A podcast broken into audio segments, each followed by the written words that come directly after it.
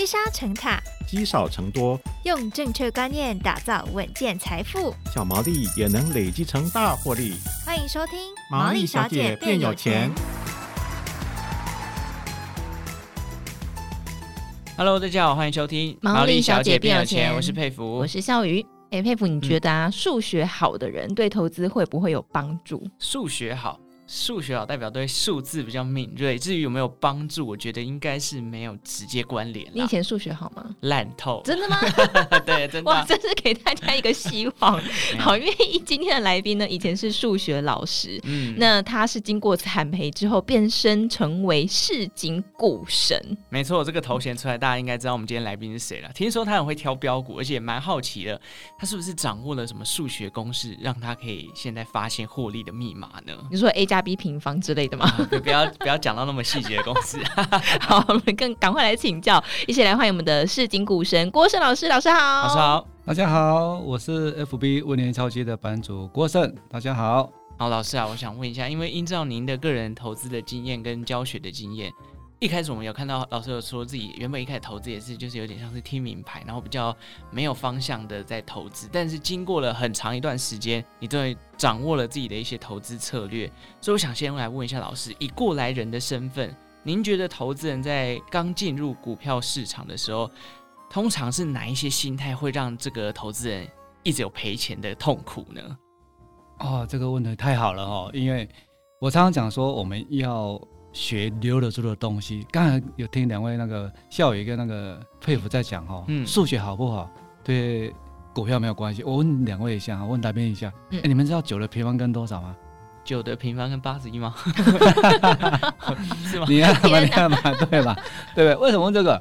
你看这跟数学就没有关系哦。你数学学的再怎么久，我记得当初在念国中的时候，哇嘞，或是高中九的平方跟正负三呐，只要解三的话就被老师打了嘞。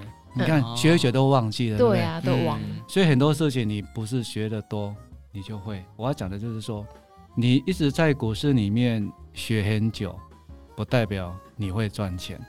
不是每个财经系毕业的，他每个都是很有钱的，怎么可能？而且不可能待机啊。嗯。我在在股票里面没有比年资的啦，拜了啊，比年资我打刚电脑拆底下看十十点钟就得啊，早上到晚上美股一二十年。那不就成仙了？嗯，那是不可能在一起。所以我要讲的是，股票这件事情绝对不是你花很多时间就会赚钱，跟你练数不一样。你要有一个好的方法才会赚钱。那等一下方法再跟大家讲。那我是觉得说，你哪些心态会让你自己赔钱？第一个，我觉得最重要的就是说，哦，你不相信自己。哦，好，为什么不相信自己？看，哎呀，老是股票指数跌到八千多人可以买吗？啊，指数涨到一万。七年的啊，老师基本上给败败了喂。等一下来你也在问可不可以买，涨上去你也问可不可以买，无时无刻在在怀疑你自己嘛。嗯，那为什么怀疑？因为你没有学到一个你自己可以赢的一个那一招嘛。嗯，你没有稳定的赢的那一招，其实你一直在怀疑自己。哎、欸，安尼买干嘛当买？哎，哎，要谈的金买，这个买都哎别蹦蹦也涨上去。嗯，所以常常就是你。卖掉都是要起涨的，各个手上库存的东西赔钱货。对啊，哦，这是一般投资人会这种问到这种问题。嗯，所以我觉得最大的心态就是说，你要好好下定决心，好好学一招就行。哦，这第一个你要好好学。第二个就是说，你一定要随时做好你厂商的资金的控制跟盈亏比。嗯，当你厂商的部位一直在赔钱，代表你股票选错了。嗯，哦，一定是股票选错了，对，所以两个我觉得最重要的因素就是第一个，你选股嘛，哈，哦，当然选股就是我们一个学习的一个方法。第二个就是说你的资金控制这非常重要。嗯，OK，老师讲到刚刚就是自信心不足跟这种啊、呃，你对于风险的承受能力，大家其实要去稍微了解。我觉得这件事情，刚刚我们一开始讲到说数学老师对投资到底有没有帮助，我现在反而觉得，哎。自信心比较弱的，像我这种人，对投资上面好像是一个缺点。哎、欸，可是自信心不足，反过来说，就是说你就可以更认真去学习很多东西。我觉得这也是大家的好奇，就是说，哎、欸，老师，那老师说刚刚有一个好方法很重要嘛？其实市场上有很多不同的门派，学习不同的方式。老师是怎么样找到属于你的那一套方式，然后你的这个转变是什么？哦当然就要感谢我的恩师，就是林尚，他教我一个好的方法。哦，那先看两位的那个那个笑语跟佩服讲的，就是说哦，我觉得怕没关系，我们一定要胆小。我做一个胆小投资人也不错嘛。哦，嗯、这本书是我写，我有写到信用，我觉得这很好。你会怕就不要进场，把本守住。嗯。把你的钱就从股市里面挥发掉了。你要把钱丢在市场上，不见哎，刚刚这个这个会过来蛮胖咦？拜托，人家是一个一个礼拜手上多一只 iPhone，多一只 iPhone，你是一个礼拜 iPhone 不见不见，何苦呢？把那四五万买一个东西，名牌包包、名牌包送自己很好吗？不要做股票，是要把这些钱花在自己身上，对不对？嗯。好，那这个管面就是说，我有方法。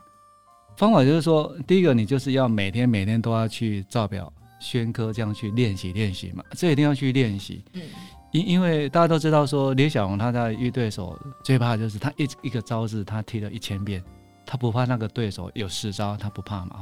所以这个就跟他讲说，吼，你一定要学好再进场，嗯，找到适合你那一招再进入市场。那当然会找到影子之前，当然你现在先纸上谈兵嘛，你纸上谈兵。K 线细的底下，你看，你的看不准啊！你碰到盘中或跳跳了，你卡了哦，那是不可能的代志嘛。所以你一定要先好好的照我书上的勾勾表拿出来做功课，你就会慢慢的知道说啊，原来知道怎怎么看线型，怎么去进出。所以一定要做功课，这非常重要。嗯嗯，哎、欸，我其实蛮好奇一件事情，因为市场上很多所谓的简单的方法。老师觉得投资股票有简单的方法吗？太简单了啦！哦，怎么说？太简单了啦！拜托哎，我常常讲说，我们要生活化。就看刚才问两位那个，就是校友跟配偶讲，哎、欸，你久了朋友你知道吗？嗯。哦，因为你生活上用不到嘛。对。你生活用不到，你当然就会忘记嘛。你菜市场会跟你去买菜，你跟阿伯问，哎、欸，你要买多少番茄啊？你会跟他讲说，我要买。一万开根号的番茄吗？不会、啊，不会啊，会被打吗？呃，对，会被打。所以你要生活化。嗯，所以常常讲的股票来讲，简单就是底底高，底底高创新高，快过年吃年糕嘛，底底高创新高，吃年糕，就是你要找那些 K 线一定要底底高的股票。嗯嗯，任何时刻你要观察多方的股票，就要找现行底底高的。我想各位投资朋友都知道底底高什么意思嘛？一底比一底高。嗯，你只要这些股票。一底比一底高的时候，在底部的时候，你就要准备去买进嘛。你不要去追高股票。啊，老师说，啊，那突突底底高，啊，我底底买进去，后来没有创新高，怎么样？那是因为它惯性改变了。当它底底高的时候，没办法创新高的过程。因为假设你是买在底部的时候嘛，拉上去没办法再过前高，那就可能它会改变惯性。嗯。哦，它原本都是跑马拉松啊，是跑跑四百公尺，这样配速配速配的很好。突然配的不好，可能他身体出问题，或是他以前跑得很好，现在跑得不好，那代表可能身体出问题，他可能就没办法再跑四百公尺。所以我要讲的是，控盘主力它都有个惯性，跟人也有惯性。他现在控盘主力是控在位置底底高，底底高，他就要创新高。假设有一天他突然没办法底底高，你就要留意他是不是要拉回了。嗯，就把握这个方向就好。即便大盘空头，也是有那些创新高的股票，它还是还是。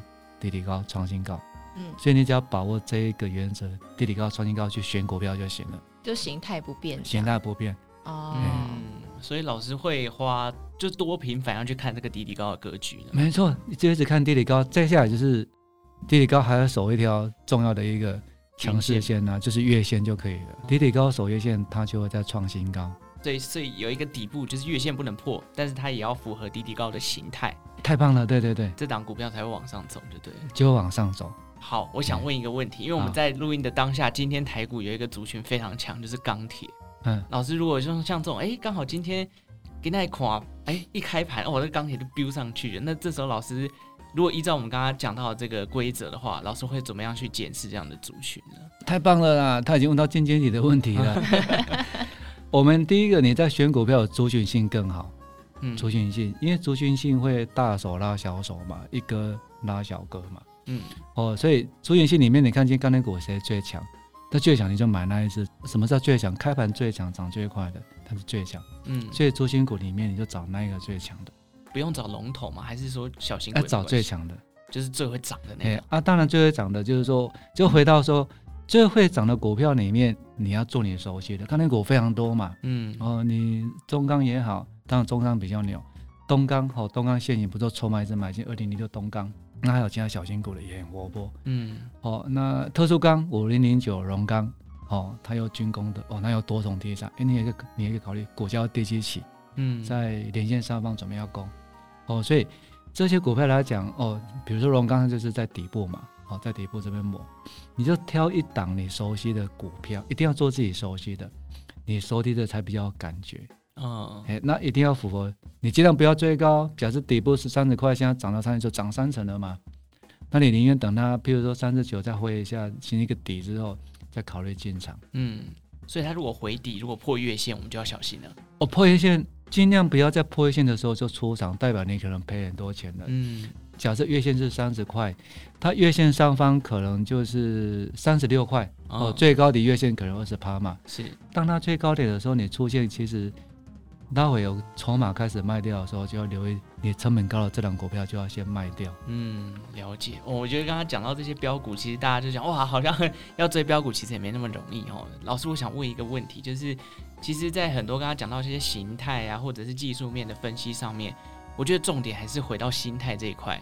老师在操作标股上面，重点是我们投资人到底要符合什么样的心态，才去投资标股，才不容易受伤？因为我们都知道高风险会伴随着高报酬。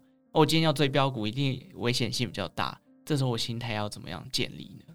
哦，第一个你要找出你自己有多少闲钱在这个市场上嘛。嗯，哦，每个人闲钱不来，我们就举一百万来当做范例哈。假设你一百万里面，可能这一百万你未来五年都不会支出，投资的钱不用在生活上，这样比较没有压力。嗯，那你在觉得说，哎，你适合是做做短线价差交易，还是做长线？你要找清楚哦，哎、欸，我比较适合哪一个？好，而且长线我一档股票可以放多长？好，你决定的。假设好，老师都我拢不会，不要紧，你都不会嘛，不要紧。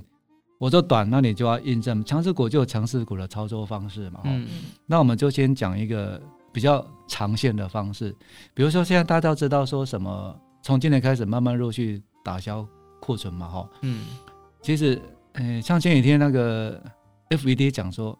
预期降息三三三次嘛？是，你看讲你听到这些都来不及了，都股票涨一波了。对啊，所以一定是先反映在前面。哦，那长线来讲，比如说 Type C 来讲，二零二四年欧盟就开始消费型导入 Type C 嘛。嗯。哦，那这些消费型的一些产品在低基期，好、哦，那就带到一个 Type C 的族群，微风啦，哦，六一零是创维啦，哦，这些消费型。那当然，消费型的产品后面还有一些族群。哦，很多很多哦，那三零三七、新兴、台积电、新兴制程概念股，现在也在这边打底。这些产业龙头股其实没有改变，改变的只是景气的循环。大家有概念，你只有产业龙头股，当然现行不好的时候，就是你中长期第一次投资价值的浮现嘛。嗯。哦，那只有在长线产那个产业循环的第一基期的时候，你才有买到好股票的相对低一点。嗯，好，那这些股票讲的，哎，假设这个未来就是 Type C 趋势没错，那大家别忘记了哦，二零二五印度也要导入 Type C，印度的劳动人口是占全球的一半哦，印度劳动人口占全球一半，其实消费型市场最大的在印度哈，所以代表说，哎，这些好创维，比如说达到某一个价格出现有筹码进来，我就第一次的布局，然后就放着、嗯、放着，好啊，那三点三七新星现在机器也在调。等台积电的新制程产能开出来，它也会水涨船高哦。那这些有时候放长，那你怎么去配置？哦，所以第一个放长呢，就是往下我就做，我就会做加码。嗯，放长线我会做加码，我会做长一定是做产业龙头股。哦，那做价差的我不会去加码，我就会停损。你要先知道我的策略是什么。嗯，我先我导师就先举这两个例子策略跟大家做一个参考。嗯，长线跟短线的布局其实是不太一样的，没错。嗯，其实我觉得这个听起来，呃，如果没有平常在接触股票的朋友，可能需要做一下笔记。可是你就知道说，老师在分享过程当中，其实老师也是会关注这个产业消息面的。哦，那非常重要，还是要关注。哎，要关注，因为你至少像大家都会网购嘛，你网购都比价啊，那不是产业吗？那我怎么相信你网购来晚上开灯了，马上下单，不可能的啦。嗯，你开始久，对啊，你买一个新产品，你要看很久嘛。嗯，所以你这这家买过，你就持续在那一家店上买啊。所以你还是要做一下功课啊。哦，是对。所以老师刚刚才帮我们讲一下，就是看一下形态的部分。不过老师还是帮我们再仔细多讲一点，就是一个标股它要起涨前有没有哪一些的迹象呢？哦，太棒了啦！标股有什么一个 DNA？标股的 DNA 哈。我们就举 IC 设计哦，比如 IC 设计六一三八茂达，或是三零三四联咏，甚至二四五四联发科。你看这些股票在连线下方磨的时候，都是筹码主力筹码一直进来啊。比如说像现在的四九一九新唐，新唐它有变日本的晶圆厂，而且新唐它也是算消费型哦，所以新唐在连线附近磨很久。我记得在磨两三个月的时候，你看到现在都是主力筹码一直买进。投信也稍有布局，所以只要基期很低的股票，你用连线附近上架就好了哈。嗯，连线附近磨很久，或是连线下方，我都认为是基期比较低的股票。嗯，那基期比较低的股票，当它主力上位置进来的时候，而且离它最低点的掌握不到十 percent，这个就是标股的 DNA。嗯，可以再我们讲详细一点。我认为标股 DNA 是在他在做箱型整箱型整理的时候，嗯、有主力筹码进来，是主力筹码进来布局两个月以上，这些就具备标股 DNA。哦哦，那好，我们举这个最近例子，大家都知道，第一任昨天不是很强吗？嗯，力成，哎，你看大牛股力成涨停板呢，你再看，赶快回去打你的线型，力成它主力筹码买多久了？买好几个月了呢？你看终究喷出去，二四四九。二四九金源店主力筹码买多久了？拜托，昨天还是大涨，哦，所以只要主力筹码买很久都没什么涨了，终究会喷出去。八一二之上也是啊，嗯，前几天不是涨停板蹦蹦连续上去吗？嗯，这些都是有什么迹象？在它磨很久两三个月的时候，都是主力筹码一直买进，而且还有投信买，它终究喷出去。所以你就要做你熟悉看得懂的一个形态跟筹码，你就看那些。所有软体主力筹码都是往上涨了，就是买进嘛；往下重了，就是卖超。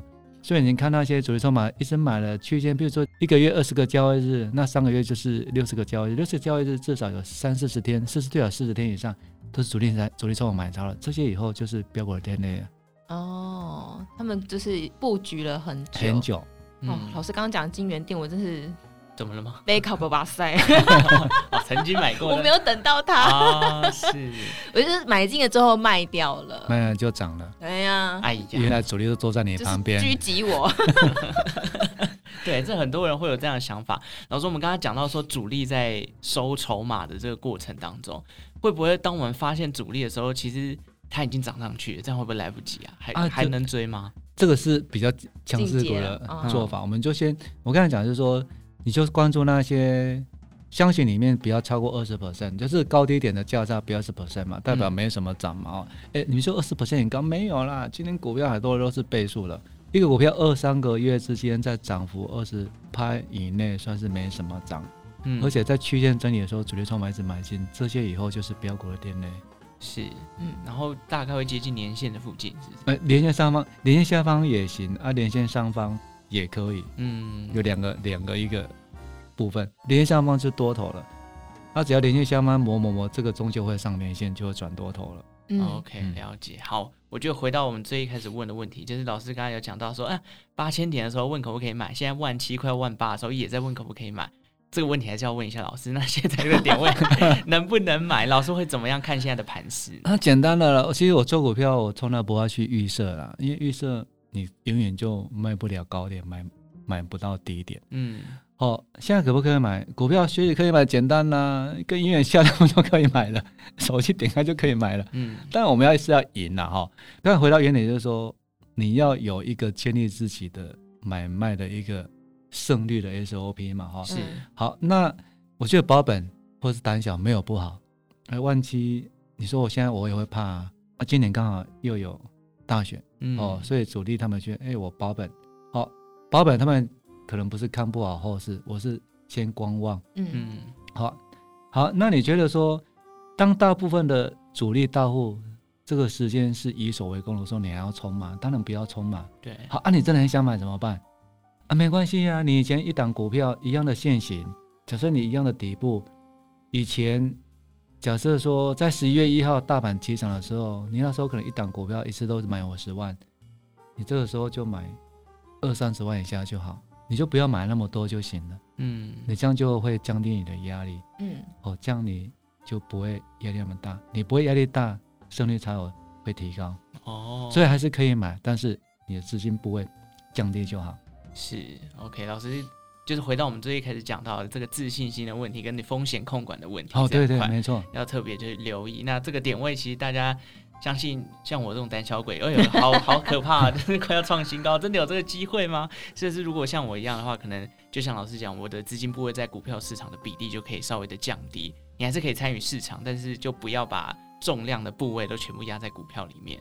没错，你的心也比较可以不要这么浮了。嗯，我觉得这是一个给大家做一个参考。因为今天其实谈到很多关于心态的层面，然后从不管是挑标股，或者像老师刚刚讲到的，你要分清楚你自己是做长期还是做短期。其实这些不管是资金的部位啊，选股的逻辑上都有不同。也欢迎大家可以多多去。了解一下刚刚老师前面提到的方法，那刚好老师在金州学堂也有开课，所以如果有兴趣的话，也可以上网去搜寻金州学堂郭胜老师的课程去做一个参考。那今天非常谢谢老师的分享，谢谢，谢谢，好，感谢大家收听毛利小姐没有钱哦。如果任何投资理财的问题，欢迎留言告诉我们。下一集呢，我们会再跟郭胜老师聊聊关于筹码面，这个主力筹码到底是什么样的意思呢？如果大家对于筹码面想要多做了解的话，欢迎可以收听下一集。那我们就下次再见喽，拜拜，拜拜。